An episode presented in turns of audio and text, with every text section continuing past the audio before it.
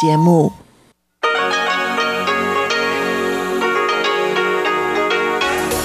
В эфире Международное радио Тайваня. Здравствуйте, дорогие радиослушатели! В эфире Международное радио Тайваня и вас из тайбэйской студии приветствует ведущая Анна Бабкова.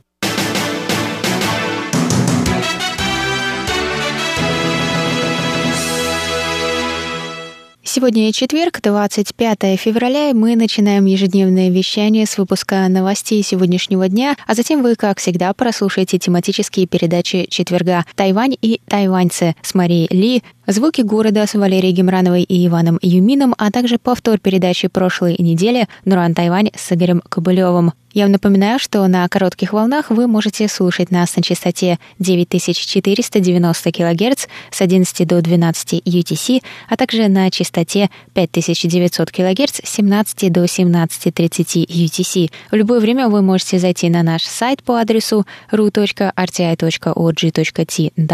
прочесть последние новости с Тайваня и послушать ваши любимые передачи. Это вы также можете сделать через наше новое удобное приложение для смартфонов, которое вы можете скачать бесплатно в магазинах Google Play и Apple Store. Оно называется RTI2 Go, но несмотря на это название, оно доступно на русском языке. А если у вас есть какие-то вопросы или предложения, то вы можете всегда связаться с русской службой, отправив письмо по электронному адресу russsobaka.rti.org.tw. А теперь давайте к новостям.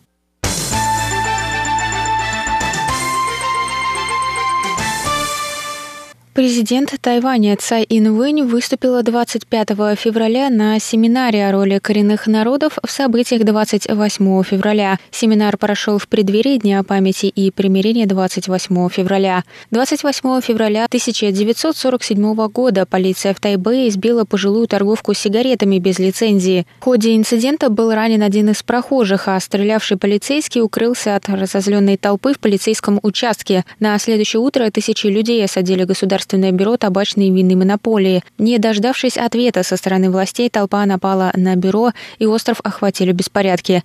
8 марта на остров прибыли войска с материка, которые начали кровавую расправу над мирными жителями. Долгое время обсуждение инцидента 28 февраля, ставшим отправной точкой белого террора, было запрещено. Однако демократическое правительство стало делать шаги к реализации правосудия переходного периода, чтобы принять трагическое прошлое.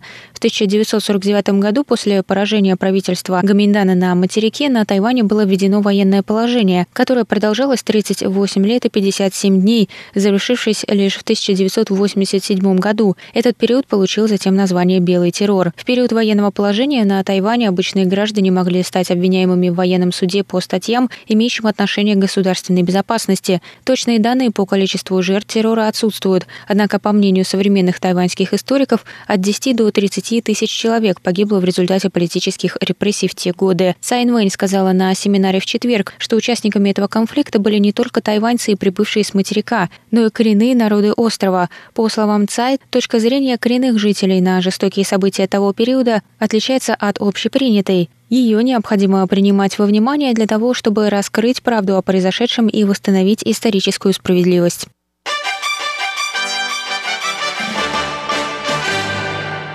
Министерство иностранных дел Тайваня раскритиковало 25 февраля действия Китая по подавлению свободы религиозных верований на своей территории. МИД дал обещание более тесно сотрудничать с Ватиканом над защитой свобод священнослужителей, которые были ограничены сводом новых правил, недавно введенных правительством Китая – Пресс-секретарь Министерства иностранных дел Джоан У сказала, новый свод мер по управлению деятельностью священнослужителей – доказательство усиления давления китайского правительства на религиозную свободу, Новый свод правил вступит в силу 1 мая, сказала Оу. Правила обязывают священнослужителей поддерживать коммунистическую партию Китая. Кроме того, воплощение живого Будды, то есть назначение Далай-ламы, должно регулироваться китайским правительством.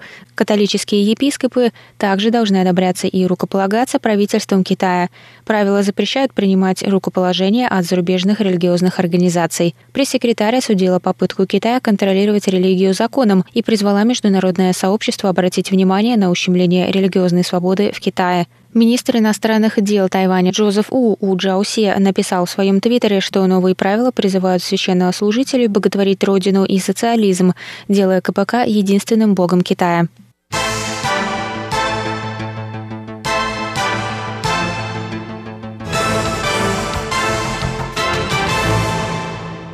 Эсминец USS Кертис Уилбур прошел через Тайваньский пролив 25 февраля, сообщили в Министерстве обороны Китайской Республики Тайвань. Это второй транзит американского военного корабля через пролив после вступления в должность президента США Джо Байдена. В ведомстве рассказали, что американское военное судно прошло с севера на юг через Тайваньский пролив и продолжило движение на юг. В ведомстве не назвали корабль, однако, согласно заявлению 7-го флота ВМС США, это был эсминец USS Кертис Уилбур. Седьмой флот ВМС США отметил, что транзит корабля через пролив подчеркивает приверженность США свободному и открытому Индо-Тихоокеанскому региону. Они также добавили, что армия США продолжит операции во всех частях мира в рамках международного права. В Министерстве обороны Тайваня прокомментировали, что были в курсе рутинной операции и следили за происходящим.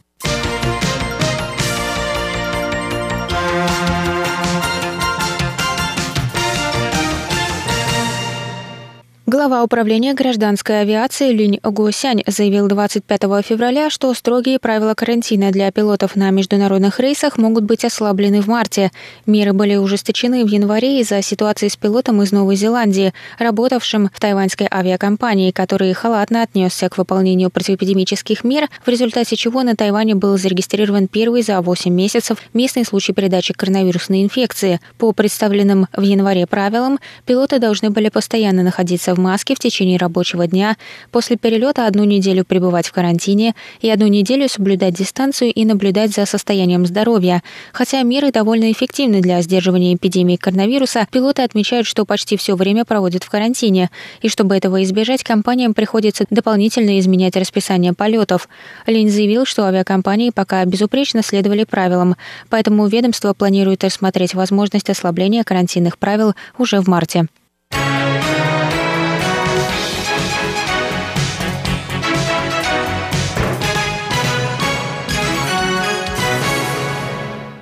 Это был выпуск новостей на волнах МРТ за четверг, 25 февраля. Для вас его провела и подготовила ведущая русской службы Анна Бабкова. Далее в эфире вас ждут тематические передачи четверга «Тайвань и тайваньцы», «Звуки города» и повтор передачи «Наруан Тайвань». А я с вами на этом прощаюсь. До новых встреч!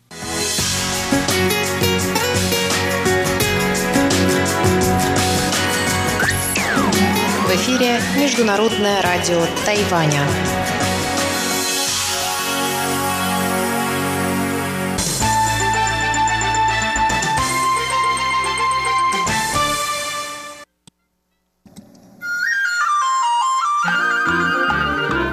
Тайвань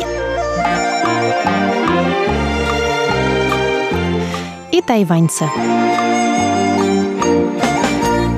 В эфире передача «Тайвань и тайваньцы» у микрофона Мария Ли. Здравствуйте, дорогие друзья! Я сегодня с большим удовольствием представляю вам гостя, гостью моей передачи, которая вам на самом деле, с одной стороны, хорошо знакома, а с другой стороны, еще совсем и не так хорошо. Но интрига в том, что скоро вы тоже с ней очень хорошо познакомитесь и часто будете встречаться в эфире, потому что это наша гостья с 1 марта превратится в нашу коллегу. Встречайте Ольгу Михайлову. Оля, привет! Здравствуйте, дорогие радиослушатели. Здравствуй, дорогая Маша. Спасибо, что пригласила меня. Оля, я вообще не могу даже понять до сих пор, почему ты полгода прослужила нашим стажером, и мы до сих пор не взяли у тебя такого пространного, основательного интервью. Но я думаю, что сейчас у нас отличный повод для этого, так как ты вливаешься в стройные ряды русской службы. Маша, я и рада была, что вы меня не приглашали на такие интервью и не разговаривали со мной по душам, потому как до последнего хотелось мне хранить свою душу в тайне от вас. Но сейчас мы подберем все ключи Колиной душе, а впоследствии она уже тоже сама будет брать интервью. Она, впрочем, уже это делала неоднократно в качестве нашего стажера. Но давайте все-таки доберемся до самой-самой подноготной, до самых тайных струн Там души Ольги копать, Михайловой. Но мы сейчас глубоко копнем. Оля, ты моя сюэмэй. Я обожаю этот термин. В переводе с китайского это значит «младшая сестра по учебе». Так поэтически на Тайване называют своих соратников по учебе. Даже не важно, если бы там мне было сто лет, а тебе столько же, сколько тебе сейчас, ты все равно была бы моей сюэмэй. Мы с тобой вместе, но не вместе, с разрывом во много лет, оканчивали Институт стран Азии и Африки при МГУ. Так вот, каким образом тебя ну ладно, скажу уж как есть, занесло в эту пучину. Пучину, да. Страстей. Пучину изучения китайского языка. Почему ты попала на китайский язык? Выбрала ли ты сама для себя эту судьбину? Или как-то она сама себя для тебя выбралась? Уже спустя, наверное, лет пять после того, как я начала учить китайский, я узнала слово юэнфэн – судьба. Я думаю, что китайский, к сожалению, к моему, наверное, несчастью, выбрал меня как-то сам. Я его не выбирала, я понятия не имела, что я буду учить китайский, уж тем более работать с ним профессионально. Ну, так давай расскажем слушателям, а заодно и мне, потому что я же тоже не знаю этого, как оно так вышло. Ты родом из Самары. Да. У нас есть слушатели из Самары, которые, я уверена, сейчас шлют тебе горячие приветы. А я им. Да. Ну так вот, как тебя занесло в эту китаистику? Я почему, собственно, не хотела с тобой на эту тему разговаривать, потому как тебя я считаю профессионалом, китаистом, а себя я считаю китаистом-любителем, который как-то оступился, споткнулся и упал в ИСА. Вот так вот у меня получилось. Я а, с самого детства занималась хореографией, танцами. И с самого детства я мечтала стать преподавателем э, классического танца. И уже начиная, ну, где-то к десятому классу, когда уже подходило время выбирать э, экзамены, которые нужно было готовить к ЕГЭ и потом уже их сдавать, я начала думать о том, что, может быть, мне все-таки стоит пойти в ту стезю, стать преподавателем танца, стать, э, может быть, профессиональным танцором. И занималась я танцем с четырех лет. С четырех до примерно 17. Каждый день. У меня вся моя жизнь была посвящена упражнениям у танцевального станка. И у меня друзей-то толком не было. Все мои друзья были девчонки из моего коллектива. И меня никогда передо мной не было выбора заниматься чем-то еще. Но к своему тоже несчастью я хорошо училась всегда в школе. И в связи с этим у меня были амбиции. Мне в какой-то момент показалось, что если я пойду заниматься физическим трудом, именно танцами, то мои амбиции навсегда останутся неудовлетворенными. И мне показалось, что если я пойду заниматься трудом интеллектуальным, а уж тем более изучением языков, то тут у меня и раскроется весь мой потенциал, и я смогу добиться невероятных высот и буду всегда собой гордиться. И, соответственно, я подумала, наверное, стоит изучать языки. Мы начали обсуждать это с мамой, и мама мне сказала, ты знаешь, у меня у одной подружки дочка закончила факультет востоковедения в СППГУ. И она сейчас так замечательно работает в международной компании, у нее такая большая зарплата, посмотри, может быть, тебе это понравится. И я как-то даже особо не посмотрела и сказала, ну, наверное, да. И все, и сдала экзамены, и я даже не знала, что такое ИСА к своему стыду. Я думала, что я поступаю в университет в Петербурге, в государственный. А уже когда пришло время подавать документ, я начала искать, какие же есть факультеты, связанные с китайским, и оказалось, что есть такая вещь, как ИСА, который вообще является центром этого мира, из которого все началось. Ну, я подумала, была не была, подам документы, Потом поехала, сдала экзамен письменный в МГУ. Кстати, это было на мой день рождения. 28 июля вывесили списки. И меня мама с утра разбудила радостными криками, что мы поступили. Она прям так и закричала, мы поступили. А я подумала, и куда же я поступила? Чем же я теперь буду заниматься? Что же это такое?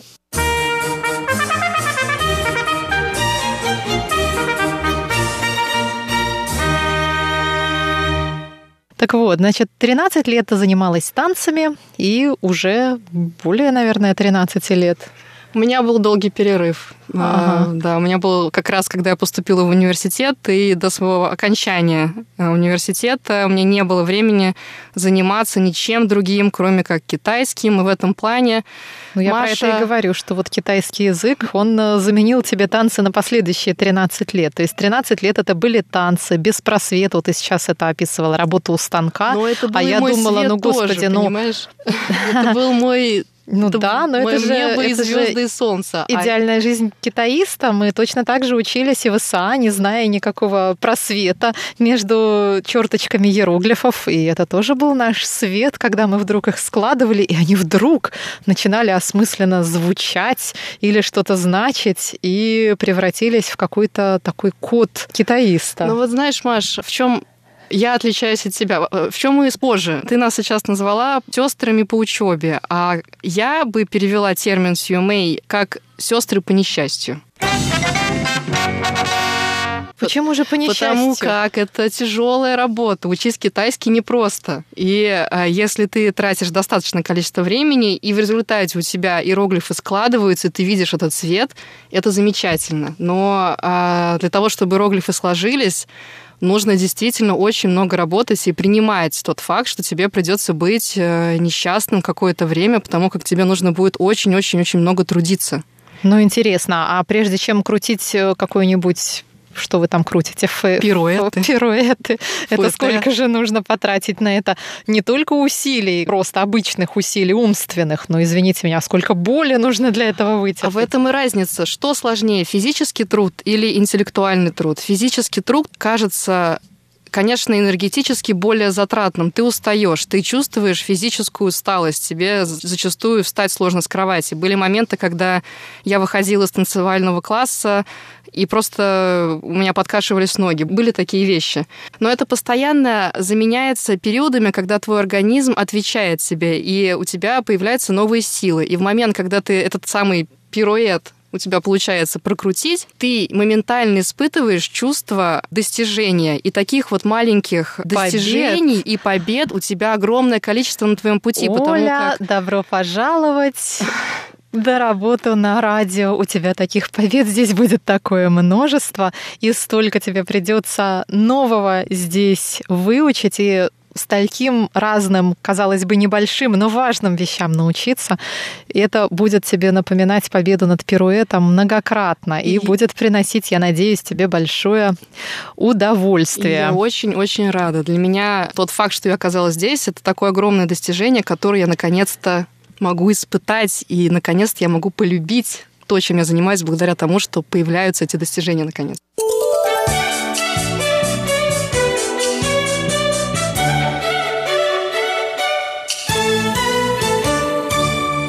прежде чем, прежде чем мы вернемся к нам на радио, давай э, вернемся еще раз назад. Вот ты окончила ИСА, ты прошла этот путь, он был непростым и очень тернистым, его не, не просто пройти, да, ты его прошла. Как дальше? складывалась твоя жизнь в учебе или, ну, можно сказать, уже в профессии, в сфере китаеведения. Что ты делала после окончания ИСА? Я подала на стипендию от э, правительства Тайваня, от Министерства образования Тайваня и получила стипендию на полгода на учебу по обмену, точнее, учебу по стипендии здесь, на Тайване. Где?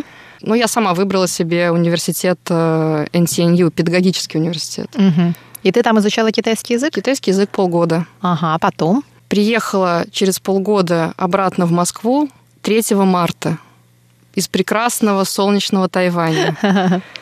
Да, это аргумент. Встала утром, посмотрела в окно и поняла, что я очень хочу обратно.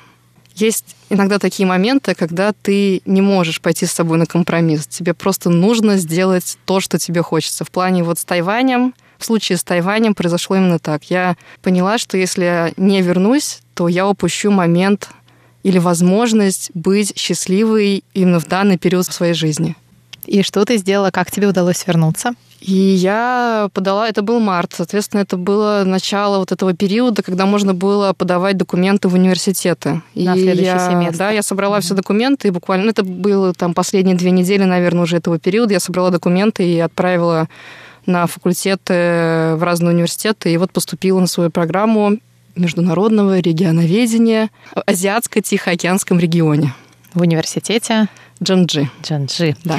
Многие наши бывшие коллеги и нынешние коллеги учатся и учились в университете Дженджи, включая, например, Виталия Самуилова, Чечену Кулар, и я наверняка еще кого-то сейчас забыла, наверняка кто-то еще там у нас учился, потому что это очень известный, популярный среди иностранных студентов университет на Тайване. И что же дальше? А вот ничего. И Значит, дальше ты сейчас до сих пор там учишься? Да, дальше я там до сих пор учусь. В магистратуре? Сейчас, да, в магистратуре. И сейчас я занимаюсь э, написанием своей многострадальной диссертации.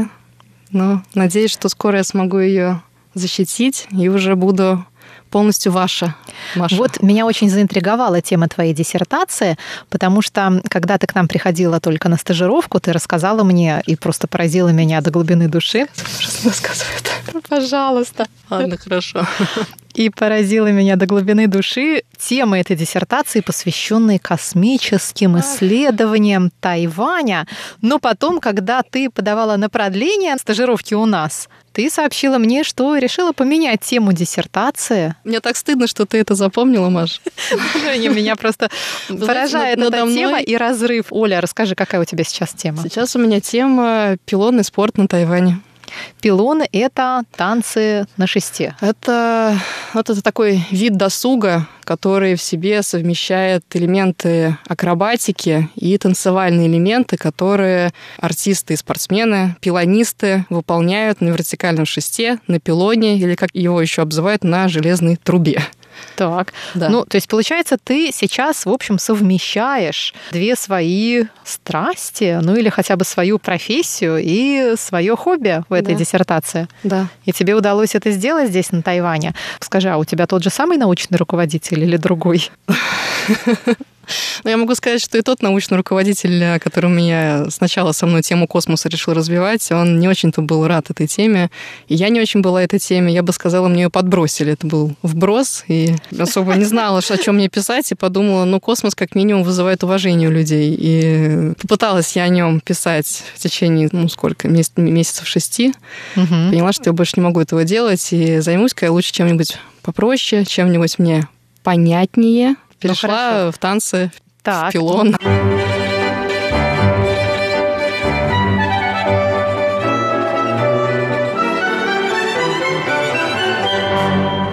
Мы переходим да. к твоим нынешним хобби, потому что ты же сама занимаешься этими танцами. Да. Я же лично наблюдаю в оцепенении с завистью за твоим инстаграмом, где ты просто какие-то отчебучиваешь такие пируэты. Я не знаю, как это еще назвать. Выкрутасы на этих да. турниках и шестах. Я просто я смотрю на это и думаю, боже мой, какие у нас талантливые сотрудники в русской службе. Чем они только не занимаются. Мы кстати, сейчас Чечена и Кулар объединили силы. Мы с ней вместе ходим в парк. Она бегает по кругу, вокруг парка. А я занимаюсь на турниках в это время. Но мы как бы друг друга таким образом стимулируем к тому, чтобы просыпаться с утра пораньше, в воскресенье, в субботу и ходить заниматься в парке. Вот такие у нас сотрудники работают и будут работать в нашей русской службе. Оля, а теперь расскажи, почему ты еще раз напомни мне, зачем ты решила к нам э, на стажировку подаваться? Что тебе вдруг в голову пришла такая странная мысль? работать на нас, заваривать нам кофе каждый раз. Нужно слушать свои потаенные желания даже если эти желания воплощаются на все сто процентов, потому как изначально, конечно, хотела быть просто частью вашей команды, но такой возможности не было. Но как минимум лежать в сторону своей мечты, знаете, тоже можно. И я решила лечь, вот как-то вектор направить в сторону МРТ. Мне просто этого очень хотелось. Когда я только приехала на Тайвань, я узнала, что есть такое радио, я читала вас слушала ваши новости и программы ваши. Не забывала я о вас, и когда я вернулась, я продолжала, я продолжала вас слушать слушать и проверять ваши сайты. И все это время сидела во мне эта маленькая тайная мечта запоздалого китаиста, что, может быть, у меня получилось бы делать то же самое. Предложить мне особо вам было нечего, решила предложить свою искренность. И просто написать Маше и спросить, а можно хотя бы поучиться у вас тому, чем вы занимаетесь. И на то, чтобы отправить себе это сообщение и вообще написать эти несчастных два предложения, сформулировать их, у меня ушел целый час, пока я ехала из своей дженды домой на автобусе. И вот уже ближе подходя к дому, решила все-таки тебе отправить. Ну, слава богу, что ты мне ответила. Я с большим удовольствием. Мы, конечно, всегда рады стажерам, потому что нам всегда нужны рабочие руки, лишние мозги лишние микрофоны а, для того, чтобы помогать нам а, делать наши репортажи. А что тебе больше всего запомнилось с твоей стажировки? Сложно сказать, что мне не запомнилось. А что тебе не запомнилось? Мы не помним, я и не помню. Я была удивлена тем, как, э, во-первых, вы себя комфортно чувствуете в этой профессии, как у вас э, работа устроена в каком-то счастливом формате, знаете, когда ты сначала учишься в университете, тебе кажется, что работа с китайским — это несчастное занятие, ты всегда будешь несчастен, тебе всегда будет тяжело. Ты приходишь, а здесь сидят счастливые люди. Они любят то, что они делают. Они создают интересные какие-то программы, они могут часами сидеть в этой студии или у себя в редакции. Вы же приходите сюда и потом сидите здесь до ночи. И это было замечательно. И я почувствовала, что я тоже... Я понимаю, понимаю, почему вы это делаете, я принимаю это, я, наверное, могла бы тоже так также себя вести. То есть, когда люди говорят, самое главное это найти профессию, которая не будет себе восприниматься как работа. Вот это якобы счастье. Вот. Мне почему-то ощущение такое сложилось, когда я к вам пришла, что вы ее нашли. Ну, ну может быть, вы это скрывали от меня все это время. А сейчас э, я, когда к вам уже официально приду, вы тут, мне и раскроете все секреты страшные. Ну, я, честно говоря, я немножечко внутренне как-то напряглась да, на, на этом, потому что я думаю, ну да, ну все, сейчас бедному человеку обломают крылья. Но я надеюсь, что Оля, ты сохранишь свой энтузиазм, несмотря ни на что. Работа у нас, конечно, радостная, но нервная. Но самое главное в нашей работе — это наши слушатели, которые, я уверена, будут задавать тебе массу вопросов, каверзных, на которые тебе придется искать ответы. И я призываю наших слушателей это делать. Совсем скоро Ольга приступает к своим обязанностям в русской службе МРТ. Мы ее еще раз приветствуем в нашем э, маленьком, но дружном коллективе. И, дорогие слушатели, просим любить и жаловать с 1 марта. Оля с нами. Ура!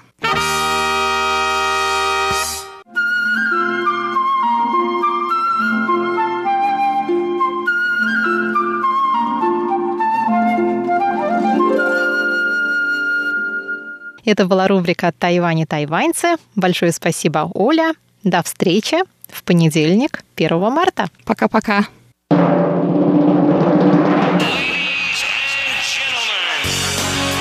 В эфире Международное радио Тайваня.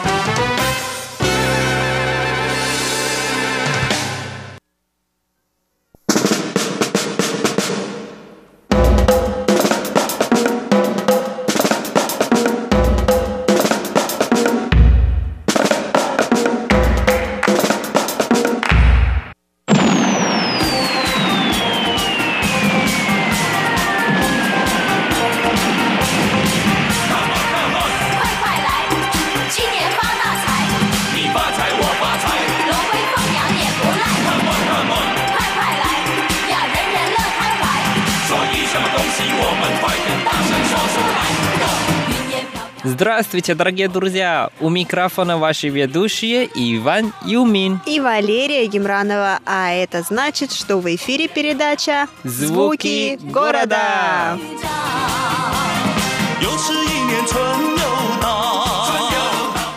Лера, ну, понятно, что сегодня у нас еще в атмосфере Нового года, поэтому решила, да, ты поставить вот эту мелодию. Конечно, Ванюш, чтобы создать атмосферу у нас на Тайване и в большинстве стран Юго-Восточной Азии продолжаются праздники. Да, ты права. Сегодня как раз 13-й день Нового года по лунному календарю. А это значит? И это значит, что сегодня нам надо кушать кашу. Кашу? Ну, не каша, как ваша, это наша каша. Какая она ваша каша? Рисовая каша. А Рисовая каша? Да, а почему? Потому что то сегодня на самом деле мы уже слишком много кушали, что-то много вкусного. И чтобы для желудок и живота отдыхать, сегодня должно быть кушать кашу. То есть у вас такой постный день сегодня, правильно? Ну, это по традиции. И сегодня, на самом деле, по традиции тоже надо включить свет. Точнее, оставить свет в кухне. Почему, Ванюш, чтобы духи пришли или зачем свет на кухне надо оставлять? Ну, если ты еще помнишь, что 15-й день Нового года – это какой праздник? Это праздник фонарей. Вот. Начиная с этого дня надо оставить свет на кухне в ожидании праздник фонарей. И начинаю готовить и делать сладкие клетки. Интересно, а с чем вы их едите, Ванюш? Из чего вы их делаете? Ни с чем, просто сделано из клейкого риса. Ммм, вкусно, наверное. Я думал, что ты уже попробовала. Нет, меня никто не приглашал никогда на клетки. Я понял. Намек. Да, хорошо, что ты начал меня понимать наконец-то. А вообще, конечно же, это, Ванюш, очень интересно. А ты так делаешь? О чем сделать сладкие клетки? Оставлять включенным свет на кухне, делать клетки. К сожалению, я так не делаю. А на какие клетки ты тогда собираешься меня пригласить? Ну, сейчас есть хорошие ресторанчики, так что не переживай. Ванюш, а мне вот еще интересно, ты сказал, что рисовая каша, но это же не может быть просто каша из риса, иначе она тогда ничем не отличается от обычного риса. С чем она? Ну, обычно это простая рисовая каша, но обычно с брокколи. Ммм, даже не знаю, сказать, это вкуснятина или нет. Ну, я думаю, что это не так вкусно, как э, за вот эти 10, за эти 10, 11, 12 дней столько ты ел, ты ела. Но это очищает, понимаешь? Слишком много ели. Конечно, я понимаю, да. Надо как-то разгрузить организм перед 15 днем, правильно? Ну, конечно. Хорошо, Ванюш, раз уж мы с тобой заговорили о 13 дне по лунному календарю, о 15 дне, а давай мы э, расскажем о том, какие вообще традиции у вас есть и что принято делать э, в канун Нового года, на первый день Нового года, на второй день Нового года и так далее. А Я думаю, что наши радиослушатели прекрасно помнят о том, как мы встречали прошлый китайский Новый год и что мы делали в канун Нового года, потому что мы встречали вместе с твоей семьей, и у нас был замечательный ужин.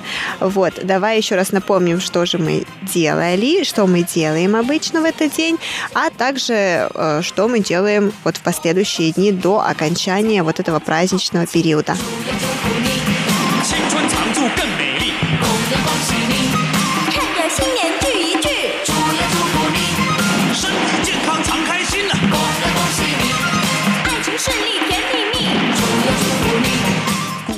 你。По традиции, первый день Нового года нельзя убирать дома. Да, потому что до этого вы уже все убрали. Нет, это потому что случайно убираешь счастье, богатство. А, правда? Да, но это по традиции. И самое главное, что надо сходить в храм и молиться. Самое главное, что есть такое выражение «чang тоусян». Что это значит? Это значит, должно быть быть первым поставить, Свечку. да, но не обычная, а курительную свечку. А, это которая издает благовоние, правильно, Вань? Да, вот это для первого дня. А второй день, наверное, ты тоже знаешь, что жена возвращается домой к родителям. Да, а, замужние женщины, они возвращаются в свой а, родительский дом. И называется Хуйнянгтя. Хуэнянгдя, да.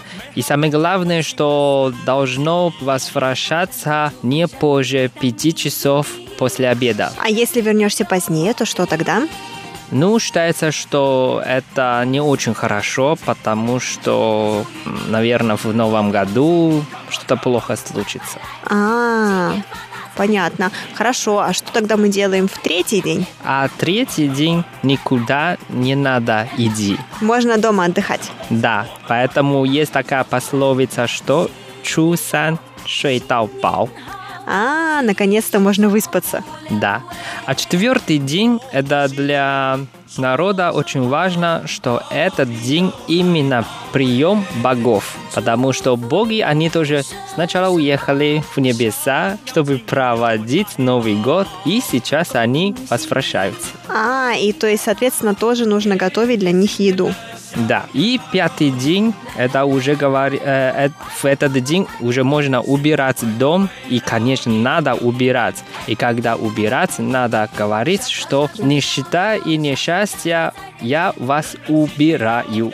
А, я вас выгоняю из дома. Да. И пятый день как раз день рождения Бога богатства. Поэтому некоторые люди именно начинают работать именно в этот день, чтобы пригощать и праздновать Бога богатства. А, вон оно что, Ванюш, это получается то, что называется кайгон, правильно? Да, и сейчас все начинают работать именно в пятый день. Понятно, вон оно в чем загадка-то кроется. Я думала, почему мы начинаем работать именно в Чхуу, правильно, Ванюш? Это пятый день китайского Нового года. Да, 初五开工大吉。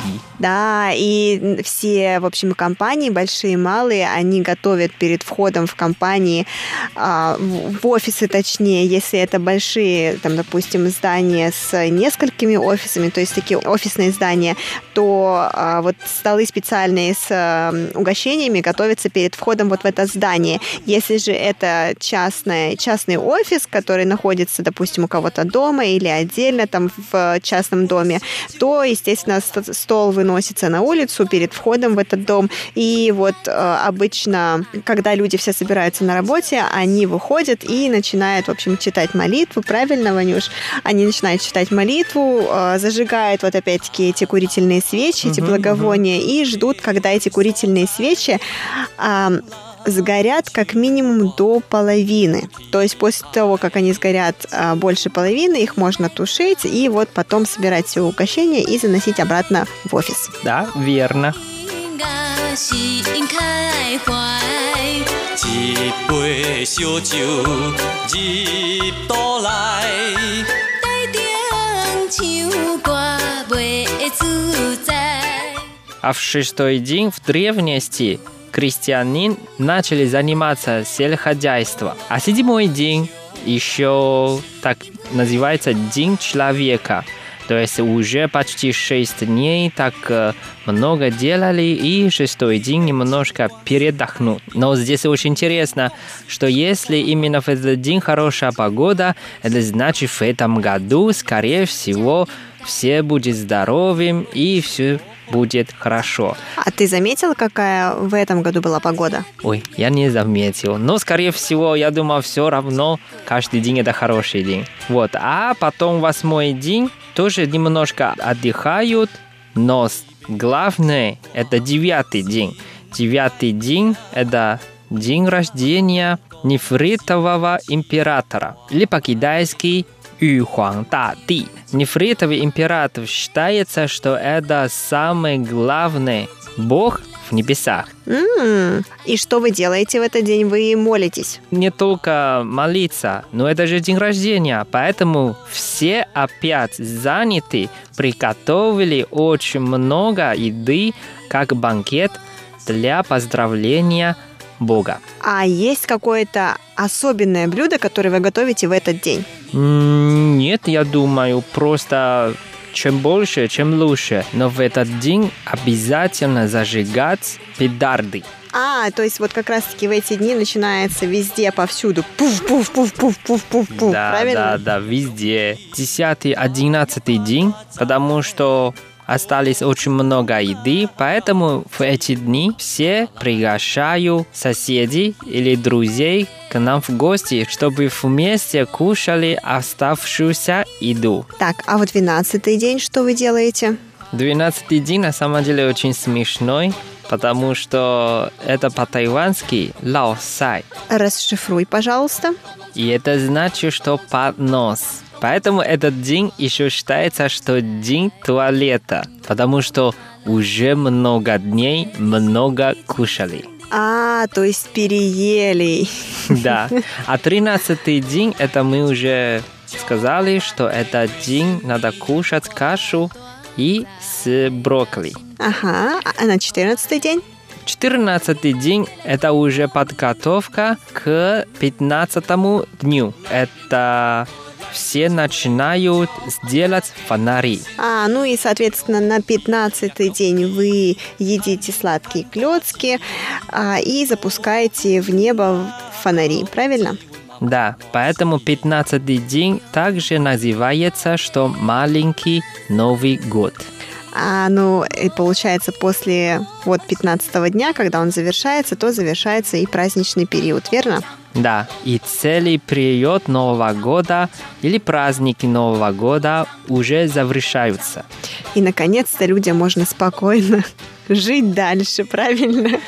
Не беспокоясь ни об ужинах, ни, о, ни об обедах, ни о завтраках и ни о своем состоянии желудка. И поэтому, наверное, ты тоже заметила, что ну как будто уже мы уже начали работать, почему все еще говорят, что «О, с Новым годом, с новым счастьем? Ну, потому что пока праздник фонари не прошел, мы считаем, что праздники еще продолжаются. 一个大水围圆圆，山珍海味满满是。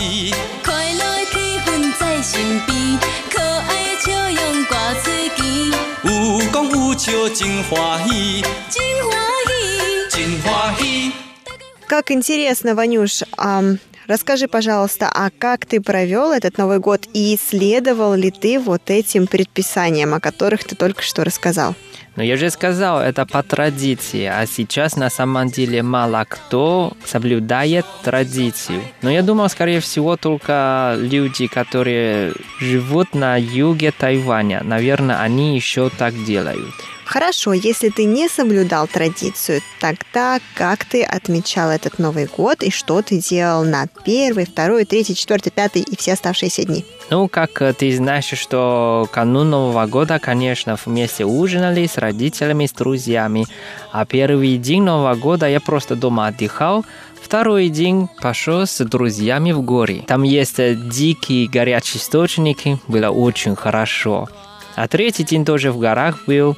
Четвертый день готовил к концерту, а пятый день у меня концерт. Как здорово! А на шестой день ты начал работать. Да. А ты? Как ты провела Новый год? Ванюш, ам, как ты знаешь, время нашей передачи сегодня, к сожалению, подходит к концу, и я не успею рассказать свою замечательную историю празднования китайского Нового года, но я обязательно а, поделюсь с тобой и с нашими радиослушателями в следующем выпуске нашей передачи за чашечкой чая со сладкими клетками. О, клетки! Ну что, тогда прощаемся? Конечно, дорогие друзья, сегодняшняя передача подошла к концу, и с вами были Иван Юмин. И Валерия Гемранова с Новым годом! С новым счастьем! Гонси фа цай! 红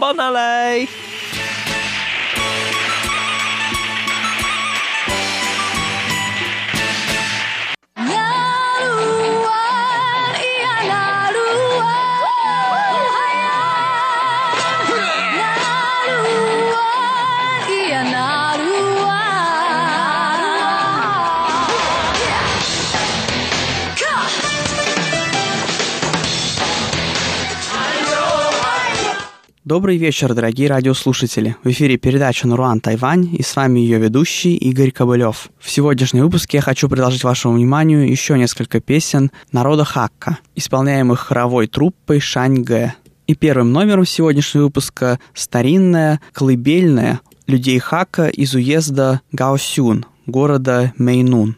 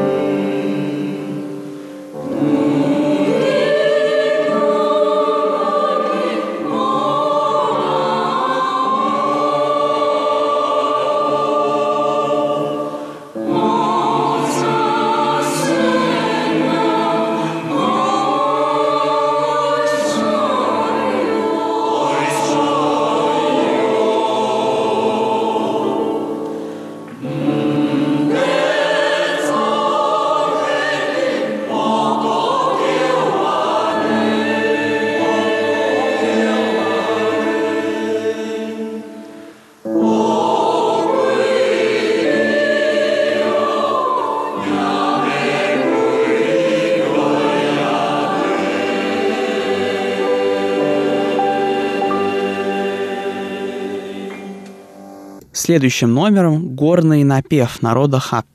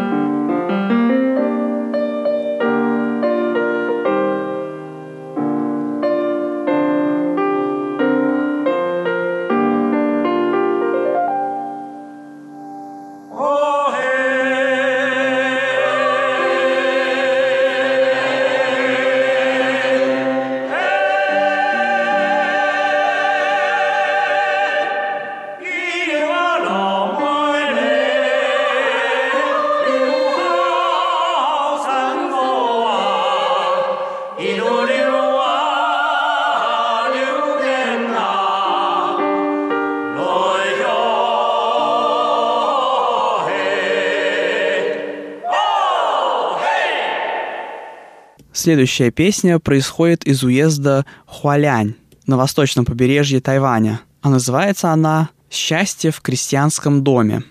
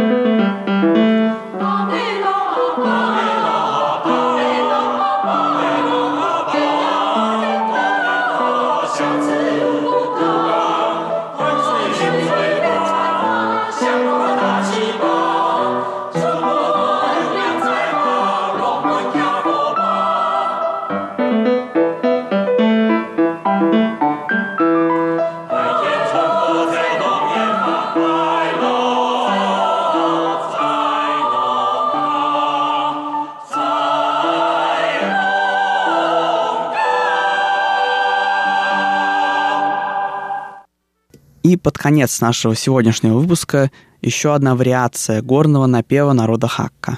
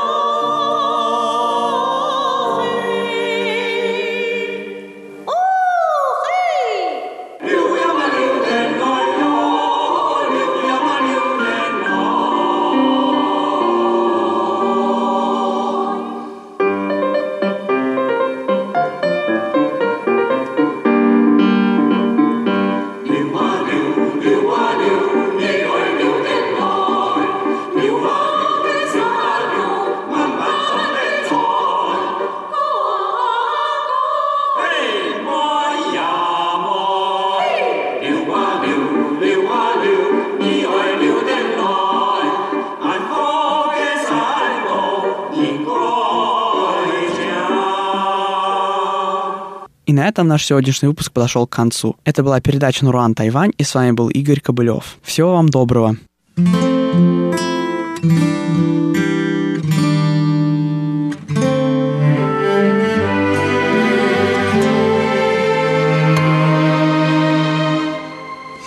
爱怎么走到这一步？才想不起哪